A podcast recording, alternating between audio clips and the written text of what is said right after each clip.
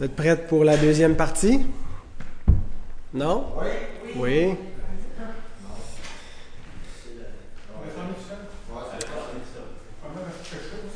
Quand j'ai prêché le premier message euh, à mon assemblée, il y a euh, quelques personnes, un frère en particulier qui est venu me voir, puis euh, il me dit, il me semble que le serpent, pour quelqu'un qui a la tête écrasée, il est pas mal actif. Euh, alors, il trouvait que mes affirmations que la victoire de Christ était euh, complète et définitive, euh, lui aussi, il, se reportait au millénium, puis il dit ben, quand le diable va être enchaîné ou quand il va être jeté dans temps de feu, ça sera final. Alors, j'ai rajouté ce qui, suit, les explications, pour expliquer les explications pour expliquer la nature de cette victoire. D'abord, c'est important de comprendre que Christ n'est pas venu délivrer tous les êtres humains de la puissance du serpent, mais uniquement les siens, uniquement sa postérité, qui sont ceux qui ont été élus avant la fondation du monde. Alors, euh, les autres demeurent la postérité euh, du diable, et donc il est normal qu'il euh, qu'il soit actif de cette façon-là, puisque euh, voilà. Et mais en écrasant la tête du serpent, euh, Christ nous a délivrés du diable. Et Jean nous dit, 1 Jean 5, 18 à 19, Nous savons que quiconque est né de Dieu ne pêche point, mais que celui qui est né de Dieu se garde de lui-même, et le malin ne le touche pas. Nous savons que nous sommes de Dieu et que le monde entier est sous la puissance du malin. Un verset vraiment important pour nous faire comprendre quelle est la nature du règne de Christ. Ce n'est pas de délivrer, euh, ce n'est pas d'amener une ère de paix dans l'humanité où le diable ne serait plus là, mais c'est de délivrer les siens. Et le diable ne nous touche pas. Mais le monde entier est sous la puissance du malin. Euh, deuxième euh, élément important, c'est que pour nous, l'aspect temporel a beaucoup d'impact, mais il n'y en a pas pour Dieu. Et Christ a acquis une victoire complète contre le diable, mais, nous dit l'auteur de l'Épître aux Hébreux, nous ne voyons pas encore maintenant que toute chose lui soit soumise. Ce n'est pas parce que euh, toutes choses ne lui sont pas soumises, c'est parce qu'on ne le voit pas encore, mais toutes choses lui sont soumises. Et euh, quand nous le verrons, ce ne sera pas une nouvelle victoire, ça va être juste parce qu'on va le voir. On le voit maintenant par la foi, parce que le même, dans le même chapitre, il dit Nous le voyons déjà couronné d'honneur, de, gloire et d'éclat, chapitre 2 de l'Épître aux Hébreux, mais il dit Nous ne voyons pas encore que toute chose lui soit soumise. Donc nous, nous le voyons par la foi, mais tous ne le voient pas. Comme euh, Rénal disait tantôt, les élus le voient, euh, les croyants le voient. Ensuite, Apocalypse 12, 9 à 13 est un texte important pour nous faire comprendre aussi cette idée du déjà et du pas encore. Et il fut précipité le grand dragon. Est-ce que vous l'avez dans vos notes, oui? Le serpent ancien, appelé le diable et Satan, celui qui séduit toute la terre, il fut précipité sur la terre et ses anges furent précipités avec lui. Et j'entendis dans le ciel une voix forte qui disait, Maintenant le salut est arrivé, et la puissance, et le règne de notre Dieu, et l'autorité de son Christ, car il a été précipité l'accusateur de nos frères, celui qui les accusait devant notre Dieu jour et nuit. Ils l'ont vaincu à cause du sang de l'agneau, à cause de la parole de leur témoignage, et ils n'ont pas aimé leur vie jusqu'à craindre la mort. C'est pourquoi réjouissez-vous, cieux, et vous qui habitez dans les cieux. Malheur à la terre et à la mer. Voyez le contraste? Réjouissez-vous, cieux, et ceux qui habitent dans les cieux. Qui habitent dans les cieux? Nous habitons dans les cieux. Nous sommes déjà assis avec Christ euh, alors c'est de nous, nous nous réjouissons parce que nous l'avons vaincu. Comment l'avons-nous vaincu? Par le sang de Christ. Mais malheur à la terre et à la mer, car le diable est descendu vers vous, animé d'une grande colère, sachant qu'il a peu de temps.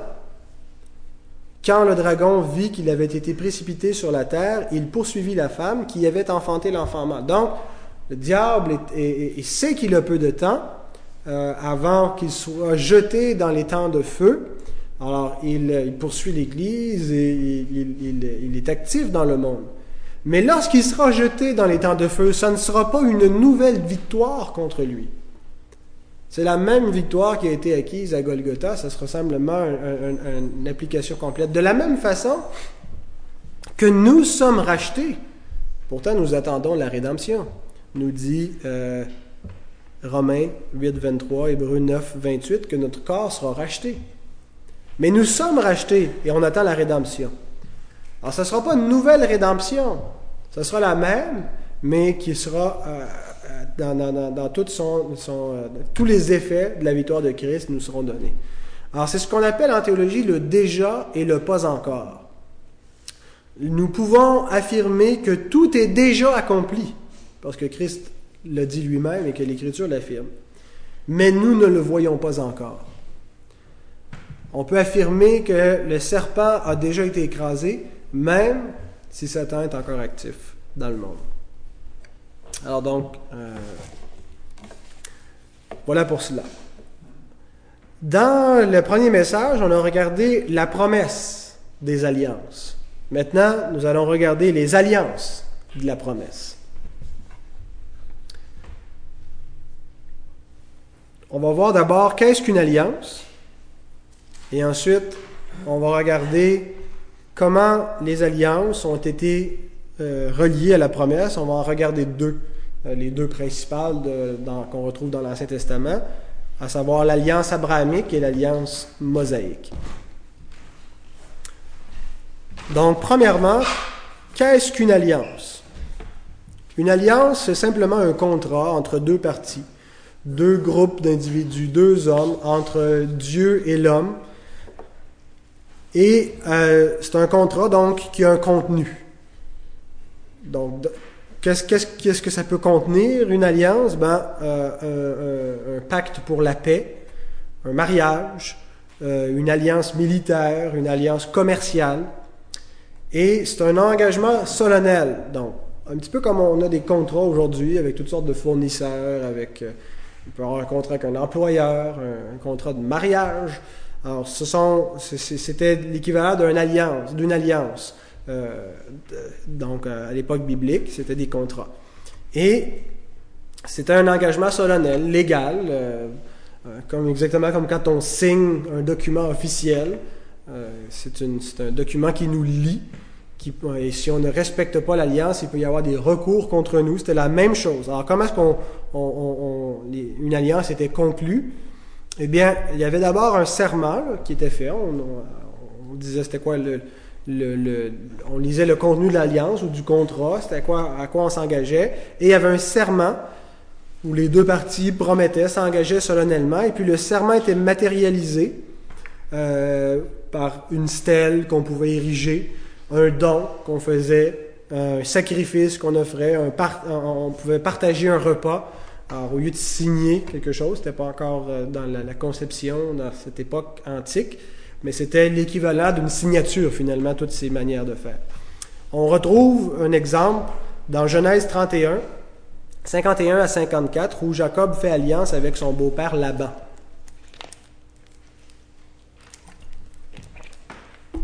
Laban dit à Jacob, Voici ce monceau, et voici ce monument que j'ai élevé entre moi et toi. Que ce monceau soit témoin, et que ce monument soit témoin que je n'irai point vers toi au-delà de ce monceau, et que tu ne viendras point vers moi au-delà de ce monceau et de ce monument pour agir méchamment. Le Dieu d'Abraham et de Nachor et le Dieu euh, que le Dieu de leur père soit juge entre nous. Jacob jura par celui que craignait Isaac. Jacob offrit un sacrifice sur la montagne et il invita ses frères à manger.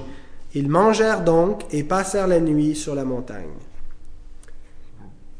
Donc, forcément, pour conclure ce pacte, cette alliance, en prenant un repas, il fallait qu'un sacrifice soit offert, il fallait qu'on immole l'animal, qu'on puisse le manger. Et c'est intéressant parce que c'est exactement de cette manière-là que Jésus a conclu la nouvelle alliance avec nous. On lit dans Luc 22, 19 à 20. Ceci est mon corps qui est donné pour vous. Faites ceci en mémoire de moi. Et il prit de, même la coupe après avoir le souper et la leur donna en disant Cette coupe est la nouvelle alliance en mon sang, qui est répandu pour vous. Donc, le repas du Seigneur, c'est quelque chose de sacré. C'est un pacte qui est fait entre nous et le Seigneur. Et c'est pour ça que Paul nous met en garde. Il dit, celui qui mange et boit sans discerner le corps du Seigneur, mange et boit un jugement contre lui-même. Et Judas est un triste exemple de quelqu'un qui a mangé le repas d'alliance pour sa propre ruine. Alors on comprend le sérieux d'une alliance avec la prochaine méthode que je vous présente pour conclure une alliance. Ce qu'on appelle couper une alliance. L'expression qui revient le plus souvent dans l'Ancien Testament pour dire couper, pour dire faire une alliance, c'est l'expression karat berit. Karat en hébreu veut dire couper, berit veut dire alliance. Karat berit. Mais par contre, quand on lit nos traductions françaises, on ne euh, on, retrouve jamais ça. Vous avez probablement jamais lu en français euh, l'Éternel coupa une alliance ou un tel coupa une alliance avec lui. généralement, l'expression karat berit est traduite par conclure une alliance, faire une alliance, traiter une alliance, établir une alliance. Chaque fois que vous voyez cette expression-là, c'est la plupart du temps karat berit, couper une alliance. Alors, pourquoi couper une alliance? D'où ça vient cette idée-là? Eh bien, qu'est-ce qu'on faisait? C'est qu'on prenait des animaux qu'on coupait par le milieu, on les coupait en deux, et on les plaçait un vis-à-vis de l'autre, et puis on passait au milieu des morceaux d'animaux coupés. Alors, de là, on disait on a coupé une alliance. Pourquoi est-ce qu'on faisait ça? Voici euh, O'Palmer Robertson, qui est un théologien qui a beaucoup étudié la question des alliances, et il explique le sens de ce rituel de couper une alliance. La division de l'animal symbolise un gage de mort dans l'engagement de l'alliance. Les animaux démembrés représentent la malédiction qu'appelle sur lui-même celui qui fait l'alliance s'il devait la transgresser. Alors c'est pour ça qu'on coupait donc une alliance et qu'on prenait sur nous le gage de mort. Alors transgresser, une alliance qui avait été coupée dans le sang entraînait sur soi la malédiction. On lit dans Hébreu 10, versets 28 à 29. Celui qui a violé la loi de Moïse meurt sans miséricorde sur la déposition de deux ou de, de trois témoins. De quel pire châtiment pensez-vous que sera jugé digne celui qui aura foulé aux pieds le Fils de Dieu, qui aura tenu pour profane le sang de l'alliance par lequel elle a été sanctifiée. C'est écrit il a, mais je pense que second mal traduit, c'est l'alliance qui a été sanctifiée par le sang, euh, et qui aura outragé l'esprit de la grâce. Donc, transgresser une alliance est quelque chose de très sérieux. Alors voilà donc comment, euh, voilà ce que c'est qu'une alliance. C'est un contrat et il y a plusieurs façons d'établir et ce qu'on trouve le plus souvent, c'est de couper une alliance. Maintenant, regardons spécifiquement deux alliances qu'on retrouve dans l'Ancien Testament. D'abord, l'alliance abrahamique. Et on va voir comment est-ce que cette alliance est reliée avec la promesse qu'on a vue euh, dans le premier message. L'alliance abrahamique, on l'appelle aussi euh, l'alliance de la promesse. Pourquoi? Parce que c'est euh, l'alliance que Dieu a faite avec Abraham et pour faire alliance avec Abraham, le contenu de cette alliance, c'est que Dieu a réitéré sa promesse, a renouvelé ce qu'il dit initialement la femme, il l'a réitéré. On l'appelle l'alliance de la promesse. Alors voici comment Dieu coupa une alliance avec Abraham. On retrouve euh, le, le récit dans Genèse 15. L'Éternel lui dit, Prends une génisse de trois ans une chèvre de trois ans, un bélier de trois ans, une tourterelle et une jeune colombe. Abraham prit tous ces animaux, les coupa par le milieu, et mit chaque morceau l'un vis-à-vis de l'autre. Mais il ne partagea point les, oiseaux. Quand le soir fut couché, il y eut une obscurité profonde, et voici, ce fut une fournaise fumante, et des flammes passèrent entre les morceaux d'animaux partagés. En ce jour-là, l'Éternel fit, mais littéralement en hébreu, c'est l'Éternel coupa une alliance avec Abraham.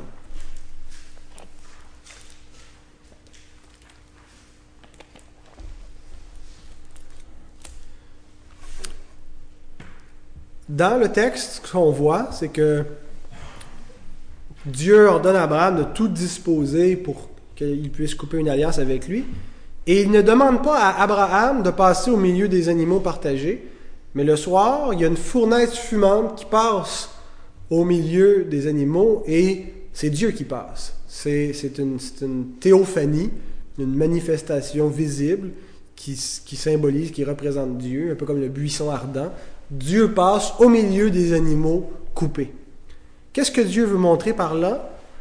Que lui seul prend la responsabilité d'accomplir sa promesse. Dans la journée, il venait de faire la promesse à Abraham qu'il lui donnait une postérité par laquelle viendrait le salut, que toutes les nations de la terre seraient bénies à sa postérité.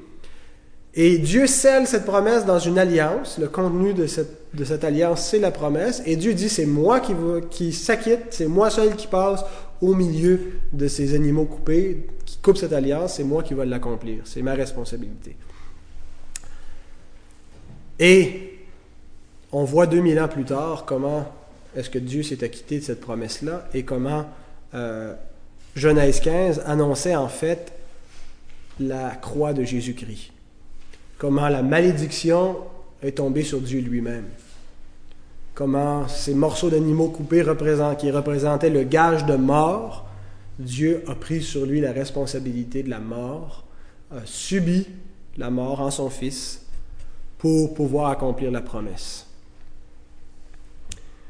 Chapitre 16 de la, Genèse, on est loin encore de l'accomplissement de la promesse, elle vient juste d'être faite. On voit quelque chose d'intéressant. Abraham tente d'accomplir la promesse lui-même. On sait que c'est ce qu'Abraham essaie de faire parce que le prophète Malachie nous le dit au chapitre 2, verset 15. Pourquoi est-ce qu'il est allé vers la, la servante de sa femme? Parce qu'il cherchait la promesse. Parce qu'il a tenté d'accomplir par lui-même, par la chair, ce que Dieu avait promis de lui donner. Alors, autrement dit, il a essayé d'accomplir le salut par les œuvres, il a essayé d'accomplir ce que Dieu lui donnait, sans l'attendre dans la foi, sans attendre que Dieu le fasse, même si c'est impossible, même si ça nécessitait un miracle, il dit, je vais le faire moi-même. C'est une tendance qui est assez humaine, et euh, c'est pour ça que Paul nous dit que Isaac est né en vertu de la chair, euh, c'est-à-dire Ismaël en vertu de la chair, tandis qu'Isaac est né en vertu de la promesse. Alors, Dieu ne tarde pas, immédiatement le chapitre qui suit, chapitre 17, Dieu va réitérer sa promesse.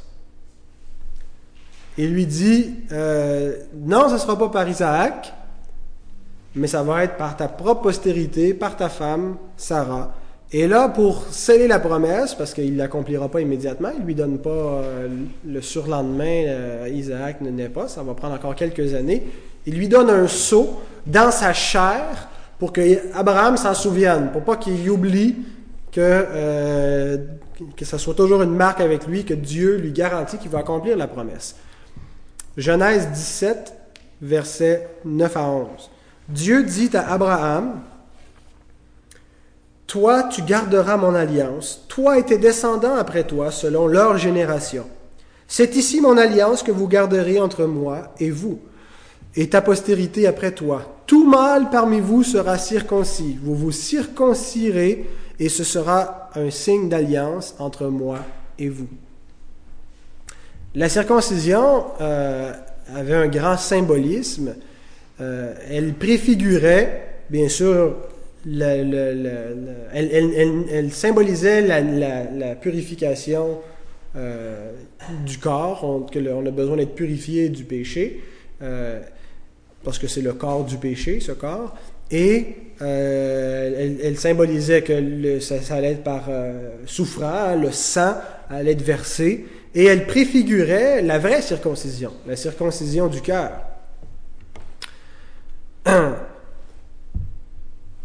nous lisons, euh, et, cette, euh, préfiguration s'est réellement accomplie dans la Nouvelle Alliance. Paul nous dit, Romains 2, 29, Mais le juif, c'est celui qui l'est intérieurement. Et la circoncision, c'est celle du cœur selon l'esprit et non selon la lettre. Mais cette réalité d'être circoncis dans son cœur, c'est-à-dire d'être régénéré, d'être né de nouveau, existait déjà sous l'Ancien Testament. Euh, on peut lire dans euh, Deutéronome 30, verset 6, L'Éternel, ton Dieu, circoncira ton cœur et le cœur de ta postérité, et tu aimeras l'Éternel, ton Dieu, de tout ton cœur et de toute ton âme, afin que tu vives. Alors voilà que dans la loi de Moïse, c'était, on voyait qu'il y avait au-delà d'un rituel sanglant, mais que ça symbolisait quelque chose de spirituel. Euh, Jérémie 4, verset 4. Circoncisez-vous pour l'Éternel, circoncisez vos cœurs, hommes de Juda et habitants de Jérusalem, de peur que ma colère n'éclate comme un feu et ne s'enflamme sans qu'on puisse, sans qu'on puisse l'éteindre à cause de la méchanceté de vos actions. Convertissez-vous, voilà ce qu'il leur dit. Et Jérémie 9, 25, Voici les jours viennent, dit l'Éternel, où je châtierai tous les circoncis qui ne le sont pas de cœur. Alors la circoncision du cœur, c'était la conversion à Dieu. Et la circoncision dans la chair n'était qu'un symbole de cela. C'est impossible à un homme euh, d'opérer une telle chose dans son cœur autant qu'il est impossible, euh, qu'il était impossible à Abraham d'accomplir la promesse. Pour que la promesse de Dieu s'accomplisse, Abraham dépendait totalement d'une intervention divine. Il fallait que Dieu agisse miraculeusement. Il n'était plus en âge d'avoir des enfants, sa femme était stérile et elle aussi était dépassée de l'âge d'avoir des enfants. Alors, Abraham, devant l'impossibilité, s'est dit, il a tenté d'accomplir la promesse, mais il ne pouvait pas accomplir la promesse. La chair ne pouvait pas le faire. Et euh, de la même façon, c'est impossible pour l'homme de, circoncire son cœur. C'est quelque chose que seul le Saint-Esprit peut faire. On ne peut pas accomplir cette promesse. Cette, euh, euh, c'est ça. Alors la circoncision est un rituel externe qui symbolise une réalité interne, un petit peu comme le baptême je fais attention en comparant circoncision et baptême parce que vous savez que nos frères pédobaptistes en font un équivalent et euh, mais il y, a, réellement euh, quand même, il n'y a pas une identité entre les deux, mais il y a une, similitude, euh, et dans le sens que ce sont deux symboles externes qui n'ont pas de valeur en eux-mêmes, mais qui représentent une réalité interne. Et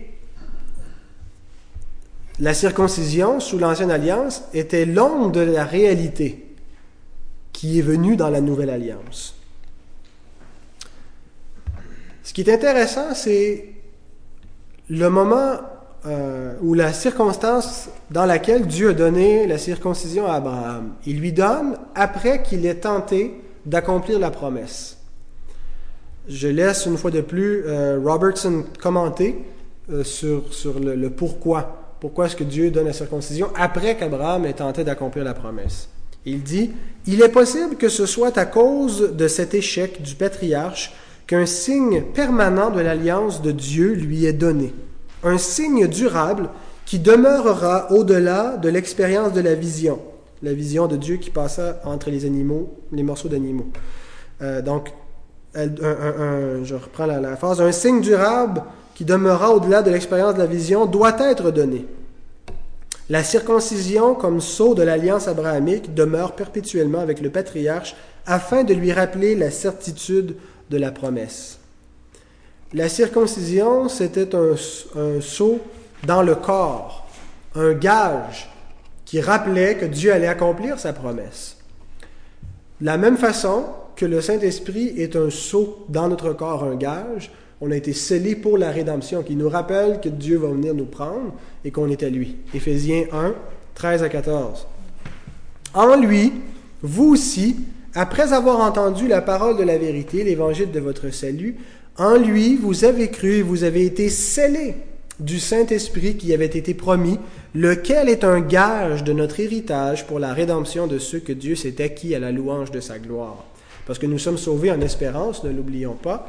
Alors Dieu nous a scellés, euh, on a ça dans notre corps, comme Abraham avait dans son corps un sceau, une marque qui lui rappelait l'accomplissement de la promesse. Mais lui, c'était l'ombre la réalité. Nous, c'est la réalité que nous avons. Par contre, parmi les Juifs, il y en a beaucoup qui se sont attachés à l'ombre comme si c'était la réalité. Beaucoup parmi Israël ont pensé que l'ombre, que la circoncision et tout ce qui venait avec, ils n'ont pas vu que ce n'était que l'ombre. Ils ont cru que c'était la réalité. Et comme Abraham, ils ont tenté d'accomplir la promesse par la chair. C'est ce qu'on lit dans Galates 4. Je vais vous demander de tourner parce que c'est un trop long passage, je ne l'ai pas mis dans, dans vos feuilles. Galates 4, versets 21 à 31.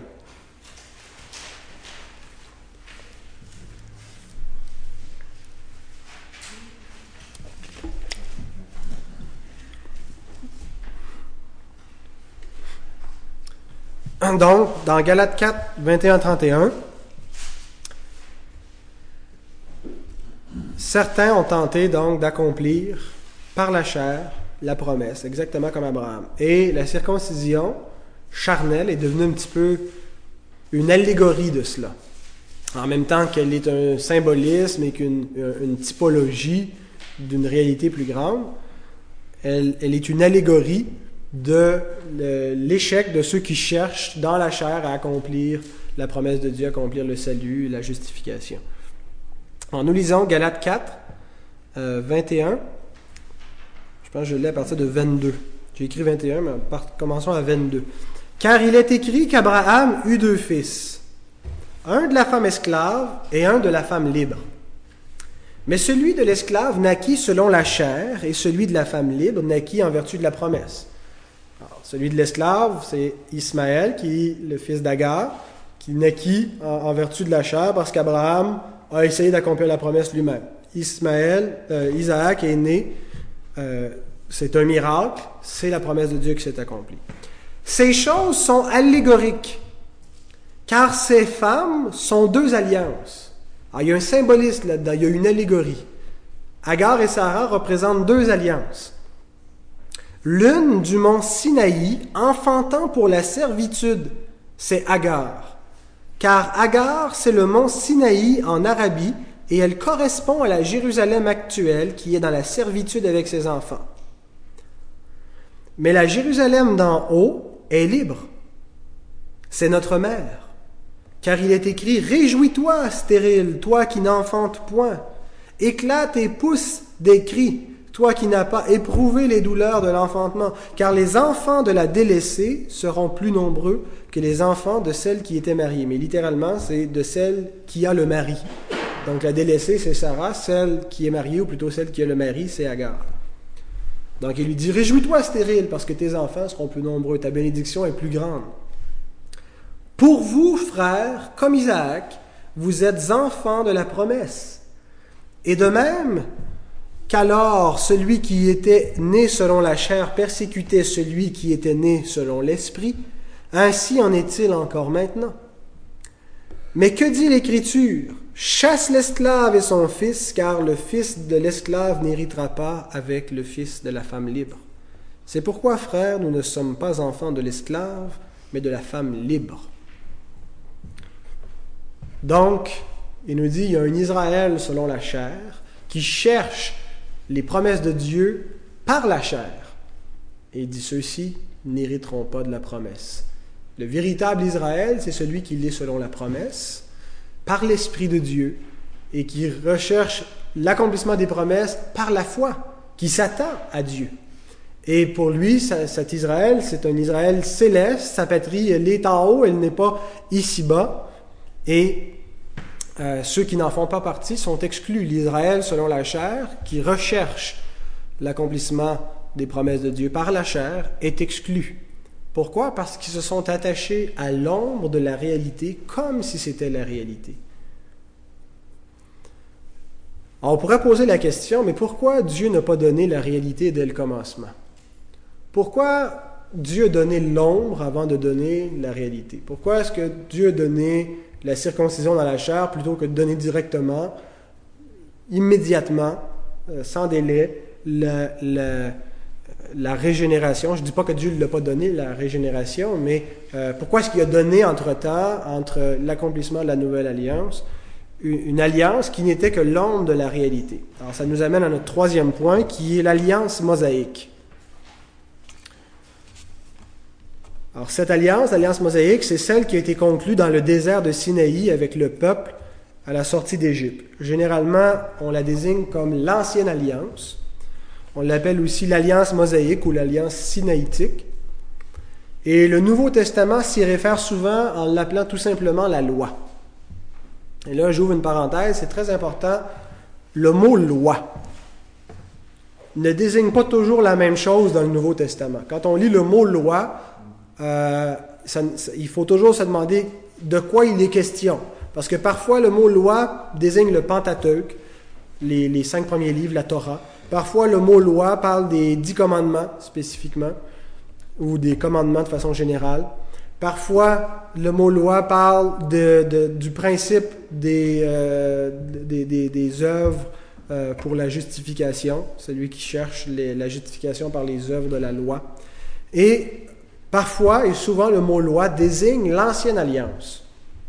Donc, une alliance qui, est plus large que simplement que les commandements, mais qui est tout un système qui inclut la sacrificature et tout ça. Alors c'est très important de faire cette distinction-là, c'est nécessaire parce que la Bible nous dit, le Nouveau Testament nous dit que la loi est abolie. Mais en disant ça, elle ne veut pas dire que les commandements sont abolis. Et on va voir que euh, la loi est abolie, mais qu'il y a toujours des commandements en vigueur et que la loi, dans le sens de les, dix commandements, euh, est en vigueur et que la nouvelle alliance a aussi une loi.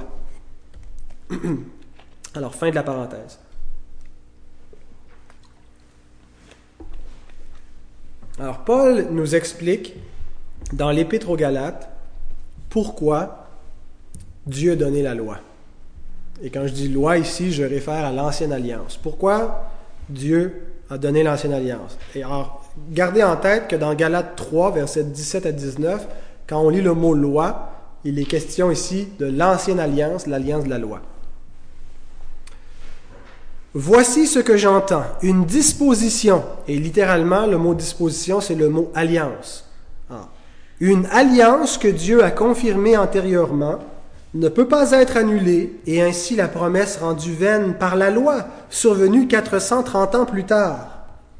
Car si l'héritage venait de la loi, il ne viendrait plus de la promesse. Or, c'est par la promesse que Dieu a fait à Abraham ce don de sa grâce. Pourquoi donc la loi? Elle a été donnée ensuite à cause des transgressions, jusqu'à ce que vint la postérité à qui la promesse avait été faite. Alors, qu'est-ce que Paul veut dire ici? Dieu a conclu une alliance avec Abraham qu'on appelle l'alliance de la promesse. Et Paul dit, c'est par cette alliance que Dieu a fait don de sa grâce à Abraham. Il a promis le salut au travers de cette alliance-là et la postérité euh, bénie par laquelle viendrait le, salut des nations. Alors, dans cette alliance, il a fait don de sa grâce. Paul nous dit, 430 ans plus tard, Dieu conclut une autre alliance qui ne peut pas venir annuler la première alliance, l'alliance de la promesse ou l'alliance abrahamique par laquelle Dieu a fait don de sa grâce à Abraham. L'évangile de la foi est venu avant la loi. Et l'Évangile ne peut jamais être supplanté, être remplacé par l'alliance de la loi. Alors pourquoi l'alliance de la loi? C'est ce qu'on doit, euh, c'est la question qui vient immédiatement. Pourquoi Dieu, s'il a donné son Évangile, a jugé bon d'y ajouter l'alliance de la loi si ce n'est pas venu pour la remplacer, si ça n'avait pas pour but de sauver l'homme ou quoi que ce soit À quoi ça servait cette loi, cette ancienne alliance? Disons d'abord que l'ancienne alliance n'est pas une administration de la grâce de Dieu. L'ancienne alliance n'est pas une alliance de grâce. L'ancienne alliance ne donnait pas le salut. L'ancienne alliance était une alliance conditionnelle, temporaire et temporelle. Temporaire dans le sens qu'elle allait cesser et temporelle dans le sens qu'elle était faite pour la dimension temporelle et non pas éternelle, non pas céleste, mais euh, terrestre.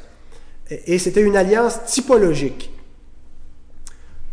Quelle était la bénédiction de cette alliance? Quel était le salut de l'ancienne alliance? Le salut de cette alliance-là consistait pas à sauver les âmes de l'enfer, à donner la vie éternelle, mais à accorder une protection à Israël euh, dans son territoire, et c'était conditionnel à l'obéissance. Si vous obéissez, vous serez bénis de telle et telle manière. Il y aura de l'abondance dans votre pays, euh, vous serez protégé de tous vos ennemis. Alors c'était une alliance réelle, mais ce n'était pas par cette alliance que Dieu donnait la réalité spirituelle, céleste, le salut. Personne n'a été sauvé par l'ancienne alliance. Jésus-Christ n'est pas le médiateur de l'ancienne alliance. Mais néanmoins, cette alliance, l'alliance de loi, l'ancienne alliance, a été conclue avec du sang. Et Israël est passé entre les morceaux d'animaux coupés. C'est une alliance conditionnelle. Nous lisons dans Jérémie 34, verset 18. Je livrerai les hommes qui ont violé mon alliance, qui n'ont pas observé les conditions du pacte qu'ils avaient fait devant moi en coupant un veau en deux et en passant entre ces morceaux.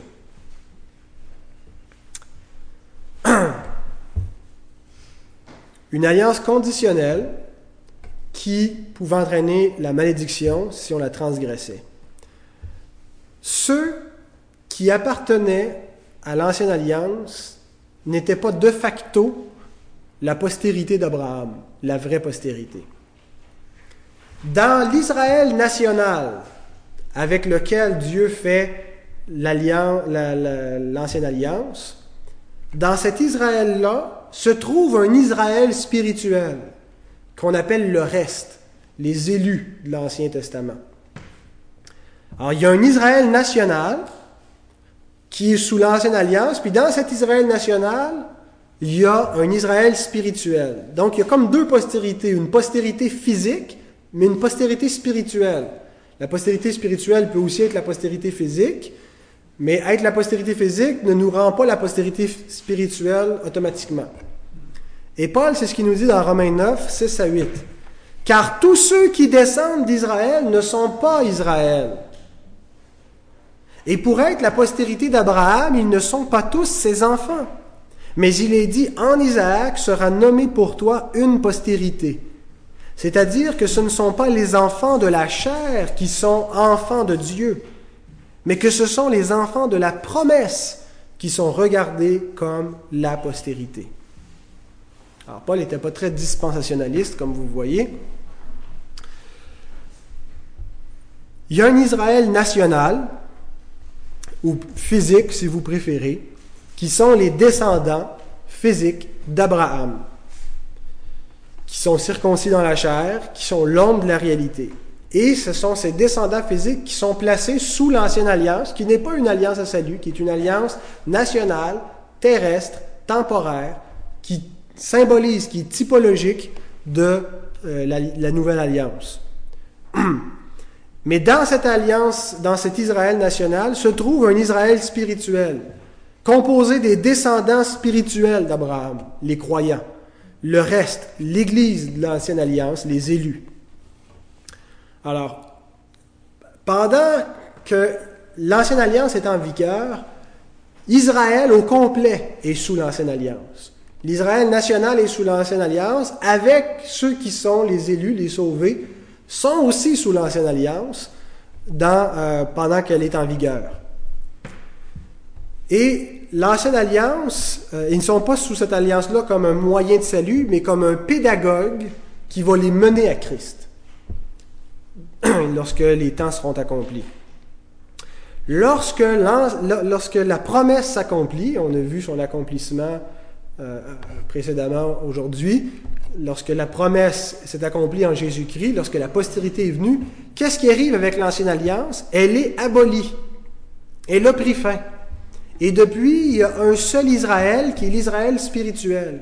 Parce que l'Israël national, l'Israël physique, était euh, constitué par l'ancienne alliance, et cette alliance a pris fin. Il ne reste plus qu'une seule alliance, qui est la nouvelle alliance, et cette nouvelle alliance-là, ceux qui sont dans cette alliance-là sont l'Israël spirituel, le véritable Israël de Dieu. Donc les croyants l'Église, c'est nous. Nous sommes l'Israël de Dieu. Ceux qui étaient dans l'Israël national seulement, qui étaient sous l'ancienne alliance, sans être nouveaux, n'étaient pas euh, dans la réalité spirituelle, mais beaucoup se sont attachés à cette alliance et s'y attachent encore aujourd'hui comme si c'était la réalité. Paul nous dit qu'il y a un voile sur leur intelligence et quand ils lisent l'Ancien Testament et ils lisent Moïse, ils ne le comprennent pas. Et ils s'attachent à cette gloire passagère comme si c'était la gloire véritable, mais Dieu avait fait voiler le visage de Moïse parce que la gloire qui reflétait sur son visage était une gloire temporaire. C'était pas la gloire éternelle qui existe quand on contemple le Seigneur sans voile et qu'on est transformé à la même image de gloire en gloire. Mais tous ceux qui se sont attachés à ce qui était la préfiguration, ce qui était l'ombre la réalité, étaient sont en réalité sous une malédiction. Et la loi est devenue une malédiction pour eux. Parce qu'elle ne les mène pas au salut, mais à la condamnation. Parce qu'ils essaient, par la chair, par les œuvres, d'obtenir les promesses, mais ne les obtiennent pas. Alors pour eux, L'ancienne alliance n'est que l'ombre et un esclavage et ils n'obtiennent pas l'héritage promis. Ceux qui sont l'Israël spirituel ne se sont pas arrêtés à la préfiguration, mais par la foi, ils ont reçu la réalité et ils ont été sauvés par la nouvelle alliance parce qu'on n'a jamais été sauvé par l'ancienne alliance, mais on est sauvé par Christ et euh, par les, modalités de la nouvelle alliance. On va voir comment la nouvelle alliance a sauvé même avant d'être conclue. Alors, pourquoi est-ce que Dieu a donné l'ancienne alliance? Ça, c'est la question qu'on devrait se poser. Quand on comprend la nature de cette alliance et qu'elle ne menait pas au salut, et qui plus est, pour ceux qui s'y attachaient, devenait une malédiction parce qu'elle les condamnait, puis euh, ils l'ont pris comme étant la réalité. Pourquoi Dieu l'a donné, cette alliance? Eh bien, il a paru bon à Dieu de donner une alliance temporaire avant de donner l'alliance éternelle, de donner une alliance conditionnelle avant de donner une alliance inconditionnelle pour deux raisons. Et ces raisons-là, on les prend dans le texte de Galates. C'est Paul qui nous les donne. Il dit qu'il l'a donné à cause des transgressions et dans le but de conduire à Christ, comme un pédagogue. Alors, prenons une à une ces deux raisons fondamentales qui expliquent le, pourquoi de l'ancienne alliance. À cause des transgressions, Galates 3.19. Pourquoi donc la loi? demande Paul elle a été donnée ensuite à cause des transgressions jusqu'à ce que vint la postérité à qui la promesse avait été faite. L'alliance de la promesse par laquelle Dieu a donné sa grâce à Abraham risquait d'être perdue à cause des transgressions. Parce que l'homme est un pécheur, parce qu'il y avait l'influence de toutes les nations païennes autour, on risquait de perdre, de diluer dans tous les, les rites païens et ainsi de suite, la promesse divine à cause du cœur de l'homme qui est indiscipliné. Alors Dieu, pour protéger sa promesse, pour protéger sa grâce, l'a placé à l'intérieur d'une alliance, l'alliance de la loi. Une alliance très rigide qui allait établir la justice de Dieu, qui allait condamner le péché, qui allait protéger sa promesse pour ne pas qu'elle soit dissolue à cause des transgressions de l'homme. Et même avec ça, on voit que par certains moments, la promesse été en danger. le peuple de Dieu s'est détourné souvent et est allé vers, vers les, dieux païens et ainsi de suite. Alors imaginez si Dieu n'avait pas donné, avant l'accomplissement de la promesse, quelque chose pour protéger sa promesse, pour la garder. Parce qu'il fallait que les temps soient accomplis avant que la postérité vienne. Alors, dans, dans, euh, entre les temps, Dieu a donné cette alliance-là à cause des transgressions pour la protéger. La deuxième raison que Paul nous dit, c'était pour conduire à Christ. Galates 3, verset 24. Ainsi la loi a été comme un pédagogue pour nous conduire à Christ, afin que nous fussions justifiés par la foi, non pas par les œuvres, par la foi. Comment est-ce que l'ancienne alliance conduisait à Christ? De deux façons. D'abord, elle, conduisait déjà en protégeant la promesse, en la gardant, mais spécifiquement de deux façons, elle conduisait à Christ. D'abord, l'ancienne alliance nous détournait de rechercher le salut par les œuvres.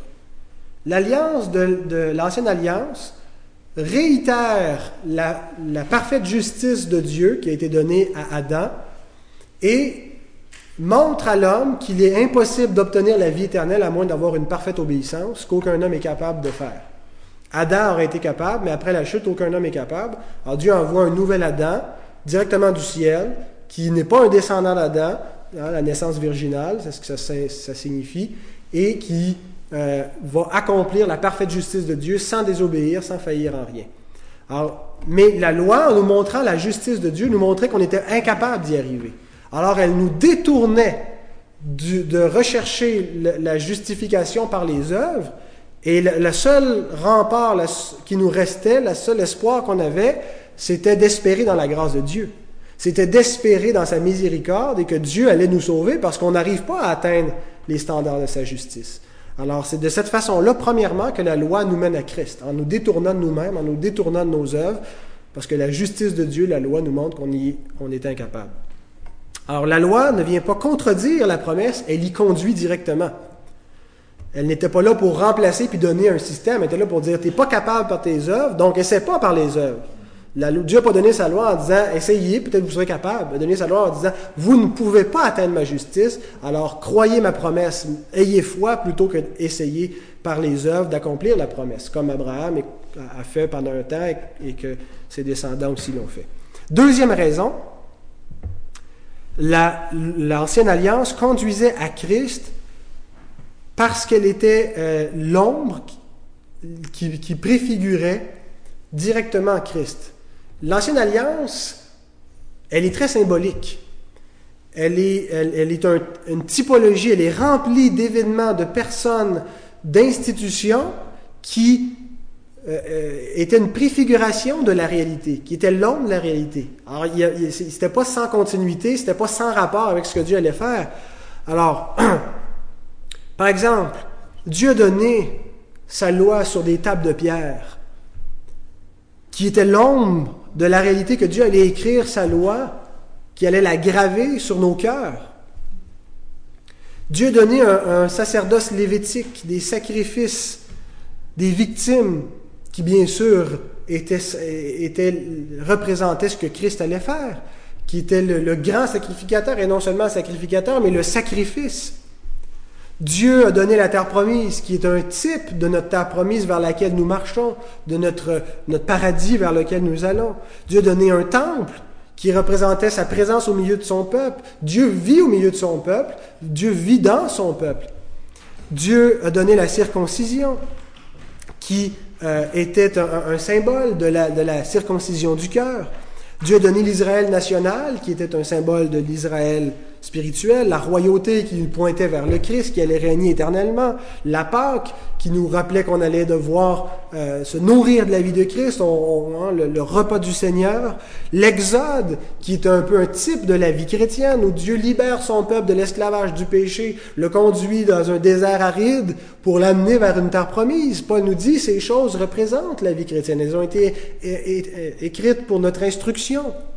Euh, ainsi de suite, le retour de l'exil. Dieu dit, quand il dit que son peuple va être dispersé parmi les nations, et je vous ramènerai, je libérerai les captifs, et je vous rassemblerai en un seul peuple. Mais c'est arrivé quand, quand, Israël a été libéré de l'exil, mais ce n'était qu'une typologie. Ça représentait que Dieu allait rassembler tous ses élus en un seul peuple de, des quatre coins de la terre. Et combien d'autres personnages, institutions ou événements qu'on pourrait trouver dans l'Ancien Testament qui pointaient vers le Christ, qui sont christocentriques. Et c'est ce que Jésus nous dit quand il dit que toute l'Écriture parle de lui. Mais ceux qui ne l'ont pas discerné ont été si aveugles que lorsque la réalité est venue, lorsqu'elle est venue chez les siens, la Bible nous dit, ils ne l'ont point reçu. Mais à tous ceux qui l'ont reçu, à ceux qui croient en son nom, elle a donné le pouvoir de devenir enfant de Dieu. Jean 1, versets 11 et 12. La nouvelle alliance est arrivée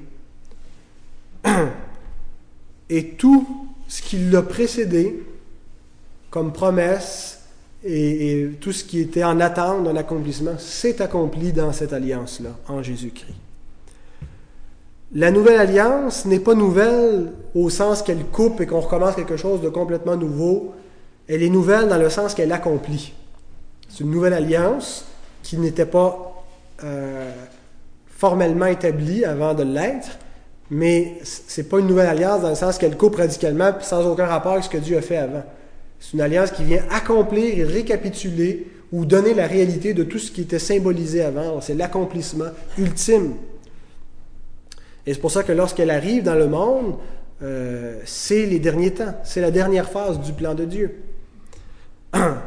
Et sans l'arrivée de la nouvelle alliance, toutes les autres alliances, tout l'Ancien Testament ne ferait aucun sens. si on termine l'Ancien Testament sans arriver dans le Nouveau, il y a un gros point d'interrogation. On est dans l'attente de quelque chose. Et tout ça prend du sens, c'est lorsqu'il est accompli en Jésus-Christ. Alors, les deux prochains messages, un cet après-midi et un demain matin, on va regarder cette alliance-là. Quelle est cette nouvelle alliance qui s'est accomplie euh, par la médiation de Jésus-Christ? Le texte nous dit que Jésus est le médiateur de la nouvelle alliance. Alors, on va regarder donc euh, le contenu de, cette alliance, euh, parce que c'est l'alliance dans laquelle nous sommes actuellement avec Dieu. C'est celle-là qui est pour nous. Alors, c'est très important de bien la comprendre. on va terminer par la prière. Seigneur notre Dieu, nous voulons te bénir pour ta parole, ta sainte parole qui est la lumière. Merci Seigneur pour l'intelligence, la consolation, l'espérance, la joie que nous apportent les Écritures. Merci parce que par elles tu nous édifies et tu euh, nous aides à mieux comprendre, Seigneur, euh, qui tu es, quel est ton plan merveilleux, et nous aides à mieux comprendre qui nous sommes, quel est ton peuple, Qu'est-ce que tu attends de nous, Seigneur?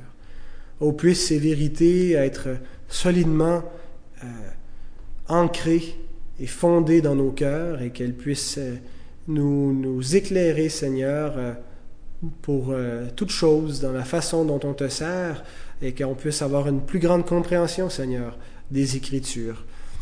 Merci, Père, pour ce privilège que nous avons de, se rassembler ici paisiblement, euh, sans crainte de, de, de représailles ou de quoi que ce soit, Seigneur, et de pouvoir contempler ta gloire, contempler, Seigneur, cette gloire incorruptible qui n'est pas passagère, qui est éternelle, Seigneur. Et à mesure que nous la contemplons, nous savons que nous sommes transformés, que notre pensée change, que notre cœur change, que nos actions, nos paroles, tout notre être est modifié pour ressembler à Christ, cet homme parfait, Seigneur.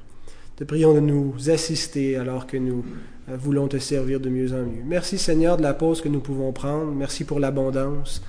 Euh, tu remplis nos tables. Merci pour les frères, les sœurs qui ont préparé cette bonne nourriture. Et c'est avec action de grâce et pour ta gloire, Seigneur, que nous mangeons et nous nous réjouissons devant toi.